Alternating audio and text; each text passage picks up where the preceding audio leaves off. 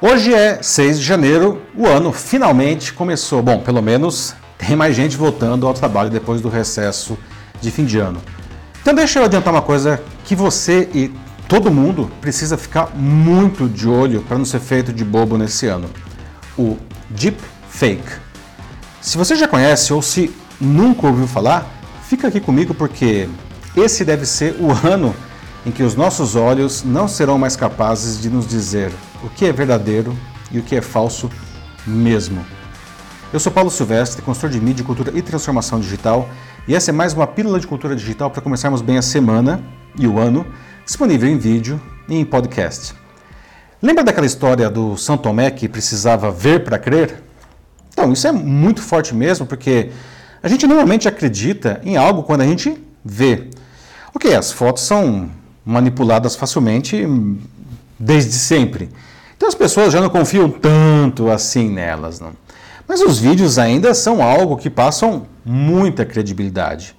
Sim, hoje também dá para colocar coisas em vídeos que não existem, mas são processos hollywoodianos, de tão caros, demorados e complexos que são. Mas agora o deepfake, uma tecnologia nova, está colocando na mão de uma pessoa com conhecimentos básicos e um computador médio a chance de criar vídeos totalmente falsos e, ao mesmo tempo, altamente convincentes. Por exemplo, você pode ver um vídeo com uma pessoa fazendo algo que ela nunca fez, porque seu rosto e a sua voz foram colocados de maneira absolutamente crível sobre uma ação feita por outra pessoa. Ou então ver uma pessoa falando algo que ela nunca disse de um jeito que você jamais duvidaria. E você achava que as fake news, as infames notícias falsas que vêm causando um enorme estrago ao mundo eram um problema, né? Pois é, com o deepfake, as fake news vão ficar parecendo brinquedinho de criança. A tecnologia base por trás disso nasceu na década de 1990, está bem desenvolvida, talvez você até a use no seu cotidiano. É o reconhecimento facial. Algoritmos que conseguem marcar pontos chaves que todos os rostos têm para identificar esses rostos. Só que dá para fazer muito mais coisas a partir daí. Por exemplo, colocar em tempo real objetos sobre os rostos, como nos filtros animados em programas como Snapchat, Instagram e até na câmera de smartphones. De uns anos para cá, essa tecnologia ganhou dois importantíssimos aliados. O primeiro foram as redes sociais que calibram, que treinam ah, esses algoritmos com as milhões de fotos que a gente publica nela todos os dias. Não? Aliás, a gente não só publica, como a gente diz ainda quem é quem ao marcarmos as pessoas, os indivíduos nas fotos. Não? Ou como você acha que o Facebook acerta tão bem e tão rapidamente quem está nas fotos com a gente? A segunda coisa é a inteligência artificial e é aí que a mágica acontece. Porque a máquina, ela efetivamente aprende como o rosto de uma pessoa se comporta. Isso mesmo, como se comporta. Analisando centenas, milhares de fotografias de uma mesma pessoa, e quanto mais melhor, a máquina aprende como sintetizar uma imagem dessa pessoa em qualquer pose. Precisa apenas de um modelo que normalmente é um vídeo com o rosto de outra pessoa que ela também conheça bem. Daí ela combina os pontos do rosto da pessoa original lá no vídeo com os da outra pessoa e recria o rosto dessa última fazendo exatamente os mesmos movimentos. E se antes eram necessárias máquinas poderosíssimas e software proprietário, hoje dá para fazer seus primeiros deepfakes rodando aí no seu computador, programas gratuitos como Fake App. Super legal, né? Seria se as pessoas só usassem isso para o bem. Pega o caso das fake news. Olha o que aconteceu nas últimas eleições presidenciais nos Estados Unidos e aqui no Brasil. E estamos de novo em um ano eleitoral, agora para municípios. Corremos o risco de ver um banho de sangue da verdade destruída não só pelas fake news, mas agora também pelo deepfake. Na última eleição para governador, aqui em São Paulo, a gente já teve um caso assim. Rolou nas redes, perto da eleição, um vídeo em que um suposto João Dória aparecia numa suruba Há laudos que atestam tanto que o vídeo é genuíno quanto falso.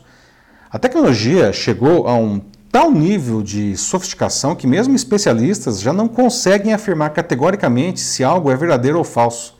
Isso pode colocar qualquer um em uma tremenda enrascada.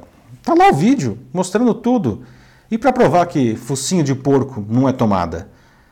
Por outro lado, muita gente poderá começar a usar isso para dizer que não fez algo que efetivamente fez, né? Imagina que sou eu, isso aí é deepfake. Os primeiros casos de deepfake que ficaram famosos eram os que colocavam celebridades em vídeos pornográficos, mas hoje há muitos casos que fazem sucesso na rede, como o ex-presidente dos Estados Unidos Barack Obama criticando o atual Donald Trump. President Trump is a total and complete dipshit. Ou cenas do filme O Exterminador do Futuro substituindo o ator verdadeiro Arnold Schwarzenegger pelo Sylvester Stallone. E Nicolas Cage nos mais diferentes filmes no lugar até de mulheres e de alienígenas. Tudo falso, claro. Até aí, tudo isso é feito em cima de um modelo, um vídeo pré-existente que tem a voz original ou pelo menos alguém dublando o fake, como no caso do vídeo do Obama de mentira ali atrás. Mas agora programas como o Deep Voice permitem que a máquina aprenda não apenas o tom da voz de uma pessoa, como também o seu jeito de falar. E aí é um deepfake de áudio. Ou seja, você digita algo e a máquina sintetiza a fala da pessoa dizendo aquilo. Isso daí é fraude perfeita. No ano passado, por exemplo, a TV estatal chinesa contratou a jornalista Xin Xiaomeng. Detalhe, ela não existe. É um avatar criado a partir da jornalista chinesa Ku Meng, esta sim uma mulher de verdade. Só que a Xiaomeng dá a notícia que mandarem ela falar sem questionar. Mas então, se o deepfake ficou assim tão perfeito, tem como identificar as fraudes? Muito difícil. Até mesmo se usarmos inteligência artificial para identificar inteligência artificial. Há várias técnicas sendo testadas. Uma delas é que as câmeras passem a criar uma espécie de assinatura digital que garanta a autenticidade de uma imagem, ou então que sistemas mapeiem todas as nossas atividades para testar onde e com quem estávamos em cada momento. Mas tudo isso é falha, para não dizer maluco. Né? Surge então a pergunta: quem está sujeito a virar um deepfake? Hoje, virtualmente, qualquer um. Graças à enorme quantidade de fotos que a gente despeja alegremente nas redes sociais. Então, como se proteger desse cenário apocalíptico? E é aí que a porca torce o rabo, porque não tem jeito não. No final das contas, nós temos que nos educar a não acreditar em qualquer coisa, mas se estamos falhando miseravelmente, até com as fake news, que dizer então quando as deepfakes inundarem o nosso WhatsApp? Corram para as colinas.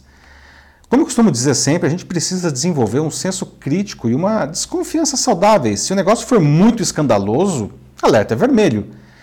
É garantia de separarmos a verdade da mentira? Claro que não. Mas já dá para jogar fora as mais absurdas, pelo menos. Né? E outra coisa é selecionar melhor a fonte da sua informação, né? de uma vez por todas. Nenhuma rede social, e muito menos o WhatsApp, é fonte confiável.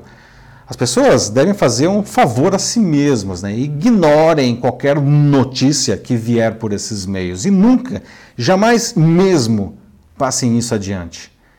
A imprensa tem um papel fundamental nessa hora, pois consegue separar o joio do trigo, fazendo investigações reais, no mundo real, tá? indo atrás de informações reais. Muitos podem dizer, ah, mas a imprensa é vendida, é falha. Não? Há empresas e veículos que infelizmente são mesmo, tá? mas há aqueles, e não são poucos, que se não são infalíveis, porque isso também não existe, pelo menos buscam sempre fazer um trabalho sério Quer saber quem está trabalhando bem? Veja quem é mais vítima de ataque de governante. Quanto mais atacado, provavelmente melhor o trabalho jornalístico.